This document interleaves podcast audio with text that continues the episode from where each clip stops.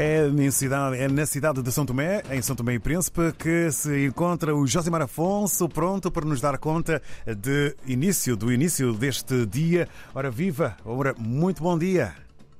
Bom dia, David Sachua, e bom dia a todos os ouvintes da RDP África.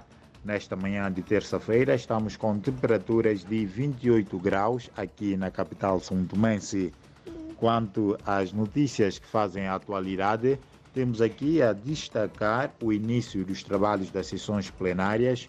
Hoje, os deputados discutem o seu próprio orçamento, enquanto que para amanhã está previsto o início da discussão para a aprovação do Orçamento Geral do Estado de 2024.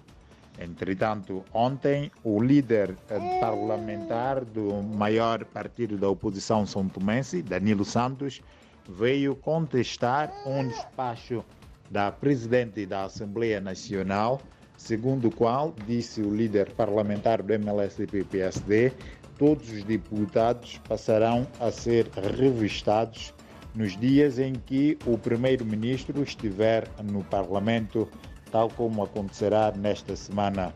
O líder do MLSTP-PSD diz não entender o porquê desta revista, o porquê dela não ser generalizada a todos os membros do governo também e por isso pediu a revisão desta decisão por parte da presidente da Assembleia Nacional, solicitando também a intervenção do presidente da República e admitindo um possível recurso à Justiça para a revogação do despacho.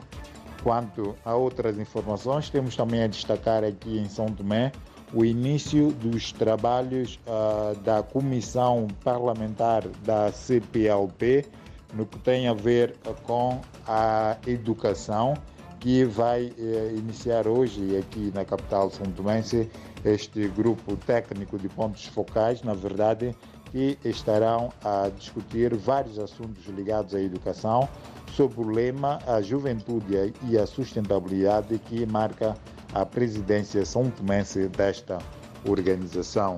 Por outro lado, temos também aqui a sublinhar ainda a celebração dos 71 anos uh, do 3 de fevereiro de 1953, o chamado Dia do Massacre de Batepá, que reuniu uh, em Fernão Dias os órgãos de soberania, membros do governo, bem como o corpo diplomático acreditado no país, para renderem homenagens aos sobreviventes e os que perderam a vida neste massacre de Batipá. O dia que ficou marcado ainda com uma grande marcha da liberdade protagonizada por centenas de jovens que eh, caminharam da capital do país até Ferrão Dias.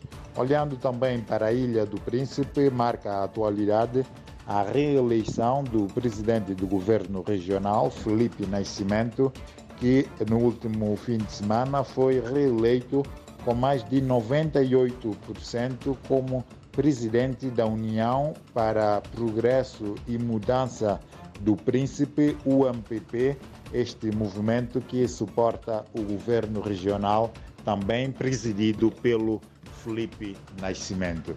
David Sachua, são estes os temas que temos aqui a destacar nesta manhã de terça-feira. Um obrigado, um bom dia para o Josimar Afonso. Votos de uma boa jornada, máxima esperada para a cidade de São Tomé com sol 28 graus.